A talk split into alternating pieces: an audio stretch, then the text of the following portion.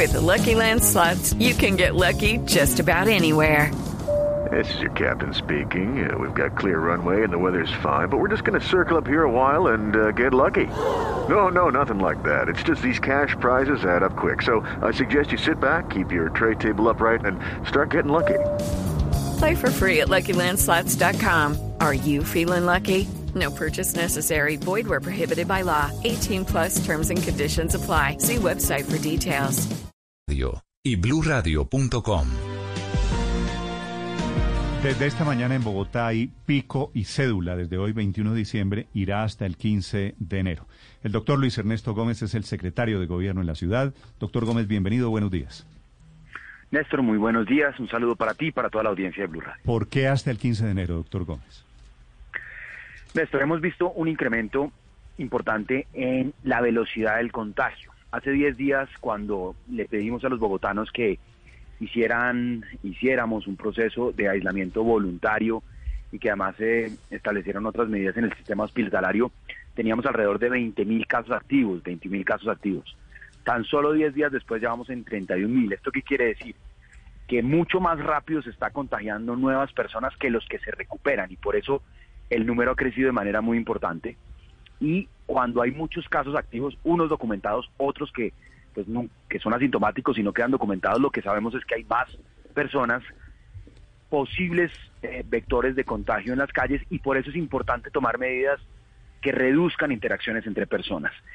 El pico y cédula fue una medida que permitió en los meses de mayo y de junio reducir interacciones de personas afectando en lo menor posible el comercio. La idea no es cerrar una parte de Bogotá, eh, aislar preventivamente sectores económicos, sino simplemente lograr que cuando las personas salgan a comprar lo hagan de manera mucho más ordenada, es decir, no es el plan de ir en familia al centro comercial a buscar los regalos de Navidad, no es el plan de ir en familia y con varias personas a hacer de pronto las compras de la cena de Navidad, sino la idea es que salga solo una persona por núcleo familiar y que siempre observe el número de la cédula. Hoy que es 21, pueden ir a hacer compras las personas cuyas cédulas terminan en 0, 2, 4, 6 y 8 y mañana que es día par podrán hacerlos los que tengan cédula terminada en números impares. Mm, doctor Gómez, las personas que quieran salir a hacer compras o en general salir, porque me preguntan aquí repetidamente si esto en la práctica es volver a una cuarentena parcial. Muy, muy, muy importante esa pregunta, Néstor. Esto aplica básicamente solo, solo, solo para establecimientos comerciales. Es decir, si yo voy a un supermercado a hacer compras de primera necesidad, si yo voy a un centro comercial a hacer las compras de Navidad, si yo voy a un restaurante, si yo voy a un establecimiento bancario, si yo voy a una notaría, si voy a ir a hacer una diligencia en el CADE, esos tendrán pico y cédula. Para entrar a ese lugar habrá pico y cédula. Eso no quiere decir que yo no pueda salir en Bogotá. Por ejemplo, si yo tengo digamos, tus periodistas, tus periodistas tienen que estarse moviendo por Bogotá realizando actividades, ellos no tienen ninguna restricción. Las personas en Bogotá no tienen ninguna restricción a la movilidad, es simplemente una restricción para el ingreso a la actividad de compra, a la actividad comercial dentro de establecimientos de comercio durante estos días. En los, en los restaurantes aplica y eso en la práctica significa que almuerzos previstos para estos días de fin de año, incluso de familias, porque no estamos para almuerzos grandes, o, cena navideña que estaba prevista quedan canceladas, porque seguramente en la familia, pues no todo el mundo tiene cédula terminada en número par o número impar. Esto, esto significa en la práctica que los restaurantes también van a volver un poco al esquema de domicilios. Eso implica, Ricardo, sin duda alguna, la actividad como venía funcionando, que era sin restricción alguna, Bogotá funcionando a toda máquina en actividades comerciales, productivas, de vida social, de vida incluso política con manifestaciones, pues no puede seguir eh, al mismo ritmo. Es necesario empezar a desacelerar el número de interacciones entre personas. Por supuesto, los restaurantes son lugares de importantes interacciones sociales que durante los meses de agosto, finales de agosto, septiembre, octubre, noviembre y prácticamente todo lo que ha transcurrido diciembre, hemos buscado que haya la mayor apertura, que por supuesto tengamos a todo momento capacidad hospitalaria, que ampliemos disponibilidad de, camas, en fin, pero llegó el momento de empezar a cuidarnos más, llegó el momento de desacelerar el ritmo de interacciones entre personas, especialmente personas que no hagan parte del mismo núcleo familiar o del mismo lugar de trabajo. Digamos, si yo trabajo en mi oficina con las mismas personas, de alguna manera existe ahí un pequeño cerco epidemiológico entre ese grupo de personas. Mm. Si yo convivo con unas personas, el intercambio entre ellas no es tan riesgoso. ¿Cuál es, qué es lo que ha disparado, digamos, la velocidad del contagio? Pues que yo en esta temporada me encuentro con muchas personas con las que no solía encontrarme, o porque voy a generar interacciones en el sector comercio, eh, eh, en, en las compras, o porque me estoy encontrando con personas con las que no me veía durante mucho tiempo y eso ha aumentado el contagio, al igual que, digamos, la misma dinámica de la pandemia y epidemiológica. Por eso llegó el momento, Ricardo, de tomar medidas que buscan afectar lo menos posible el aparato productivo, como es el caso del pico y cédula, buscando que la gente pueda salir a hacer la compra, eh, pero que se organice mucho más para hacerla durante estos días y hasta el 15 de enero. Doctor Gómez, le pregunta el presidente del Consejo de Bogotá, el doctor Carlos Fernando Galán, que fue el año pasado candidato a la alcaldía dice que el mayor número de contagios en Bogotá no ocurre en los comercios porque cumplen normas de bioseguridad y limitan el aforo. El PQ y cédula, ¿para qué sirven los comercios? Néstor, es muy importante y por esa pregunta que hace Carlos Fernando explicar algo y es la implementación del pico y cédula no se hace en ningún momento porque los centros comerciales o los comerciantes o los restaurantes o los bancos o las notarías no estén cumpliendo con las medidas de bioseguridad o de aforo se vienen cumpliendo. Ellos están haciendo un trabajo muy, muy juicioso y muy responsable con el control de temperatura al ingreso, con eh, la, em, digamos, con el control de aforos, pero sin lugar a dudas, sin lugar a dudas, en estos días hemos tenido los aforos al borde, digamos, y en algunos casos se han superado los aforos dentro de los centros comerciales. Nosotros siempre, con medidas más preventivas y pedagógicas, llamamos al, digamos, en las inspecciones le pedimos a, al, gerente o al administrador del centro comercial que durante un periodo de, horario restrinja nuevos ingresos para que se alivie el aforo. Y se han hecho esfuerzos muy importantes y yo se lo reconozco a ellos. ¿Por qué aplicar el pico y cédula? Porque es una medida que sabemos que da resultado. Y yo le diría eso a Carlos Fernando con toda la certeza de los datos, de la evidencia de lo que hicimos en mayo y en junio, que ha dado resultados y que sabemos que es una medida que reduce de manera importante interacciones entre personas cambia hábitos y patrones de, de, de, de, planes, digamos. Hoy seguramente muchas familias estaban pensando en hoy, mañana, pasado mañana, ir de plan al centro comercial en grupo, a encontrarse, a buscar los regalitos, que es algo hermoso, pero que no es el momento de hacerlo. Entonces, pero, pero doctor Gómez, con pico y cédula y con y con eh, una persona por núcleo familiar, lo que hace es reducir de manera muy importante y así lo vivimos en el pasado el número de interacciones entre personas y a la vez eso reduce el contagio. Pero en la práctica, doctor Gómez, esto también no es un poquito castigar al comercio que se ha portado bien y que ha cumplido con los protocolos y las normas? Néstor, por eso hacía esa claridad bajo ninguna circunstancia. Y por eso arranqué por reconocer que el comercio, al igual que pues todo el aparato productivo de Colombia y de Bogotá particularmente, pues ha sido de verdad eh, una, tenía una capacidad de reinventarse, pero también una capacidad de adaptarse muy rápidamente a estas nuevas demandas de medidas de bioseguridad. No es por eso, así como no fue por eso las cuarentenas en toda la ciudad, así como no fue por eso que se cerraban sectores económicos eh, en los momentos más críticos donde corría riesgo eh, de colapso el sistema hospitalario. Ninguna de estas medidas es un castigo. Estas medidas lo único que buscan, Néstor, es ser prudentes, ser responsables. Nuestro sistema hospitalario aún hoy goza de buena salud. Tenemos una ocupación de camas de cuidados intensivos o COVID del 60%. Es decir, no hay ningún riesgo de colapso pero sería una equivocación por parte de nosotros como autoridades no tomar medidas oportunamente, no anticiparnos, eh, no prever. Hay que decir, Bogotá afortunadamente, aparte de estos días y aparte de estas medidas, va a tener una especie de desaceleración de la vida productiva y social entre el 25 de diciembre y la Semana de Reyes. Eso pasa todos los años y hace parte de, digamos, de los hábitos de, de los bogotanos. Algunos saldrán, algunos simplemente toman descanso en casa y eso también nos va a ayudar. Esa las medidas que tomamos más, el aislamiento automático que hacen las familias quedándose en casa y estando más eh, en su núcleo familiar que en interacciones masivas en las calles, también nos van a ayudar a controlar este segundo rebrote, digamos, que están viviendo todas las ciudades del país, que vive Colombia y que han vivido todos los países con la pandemia del COVID-19.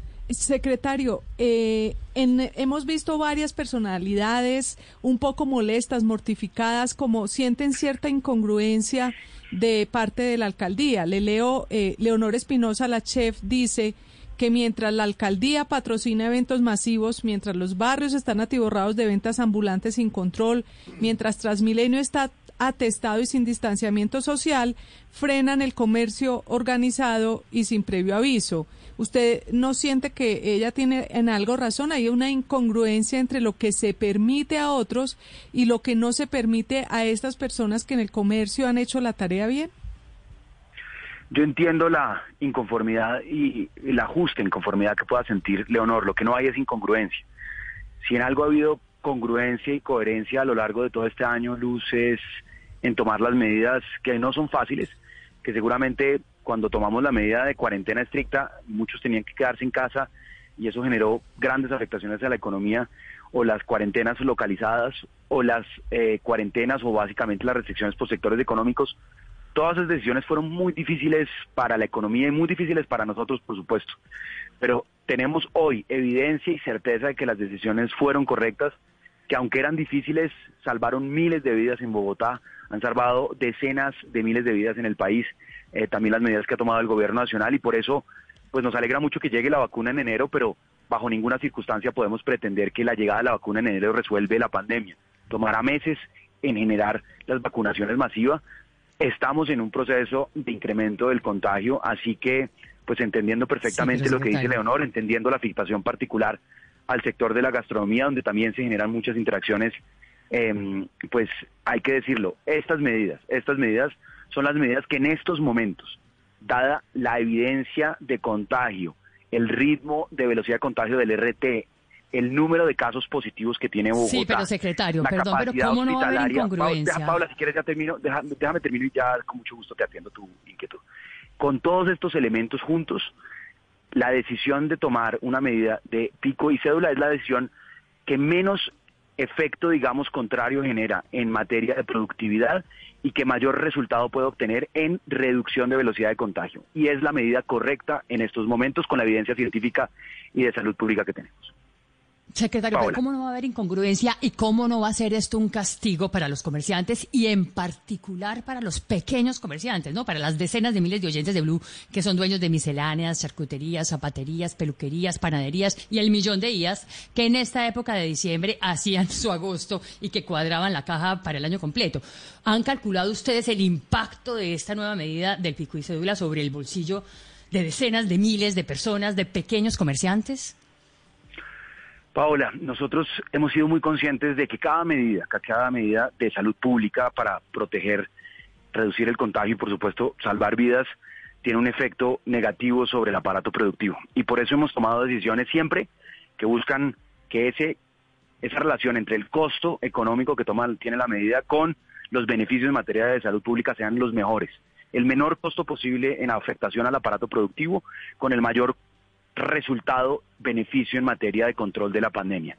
En este caso, hemos venido incluso, pese a que muchos, vaya, ustedes tienen periodistas muy activos en San Victorino, por ejemplo, y en otros lugares de la ciudad, y ha habido como muchos señalamientos por qué no cierran San Victorino, y hemos hecho un esfuerzo grandísimo, tanto ellos como nosotros, para seguir andando, seguir trabajando, seguir permitiendo que las eh, comerciantes vendan en diciembre, que este año que ha sido muy difícil no solo para el comercio, sino para todos los hogares en Colombia, cierre de la mejor manera, que no haya restricciones eh, drásticas, a pesar de que la dinámica de la pandemia pues tiene vida propia, eso no depende ni de ti, Paola, ni de mí, mm. eh, depende básicamente de una realidad eh, de salud pública que está viviendo el mundo entero.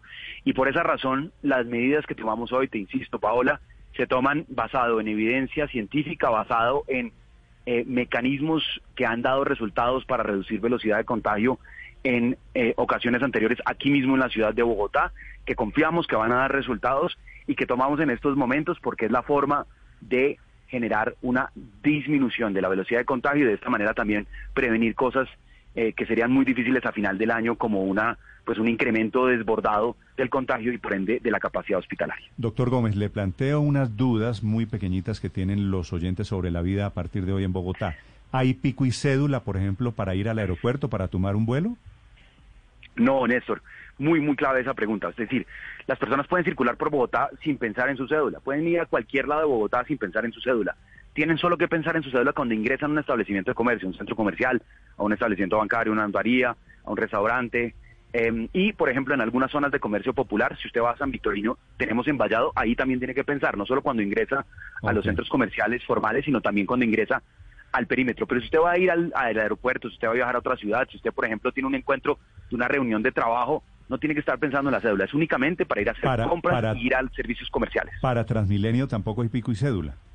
Así es, no hay pico y cédula en Transmilenio, ni más faltaba. Lo que pasa es que la reducción, digamos, de interacciones y la reducción de flujo de personas que se desprende del pico y cédula en comercio también tiene un efecto positivo sobre la carga en Transmilenio. ¿Pueden entrar niños acompañando a un adulto entrando a un establecimiento comercial o a un centro comercial? Pregunta don Elías.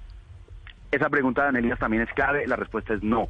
No solo rige el pico y cédula, sino que también rige una restricción y es que solo una persona por núcleo familiar puede ir a hacer compras, es decir, el plan que es bonito en Navidad, eh, que nos encantaría que fuera posible, pero que no es posible dadas las cifras de contagio que tenemos en Bogotá, que es ir en familia a hacer compras en el centro comercial.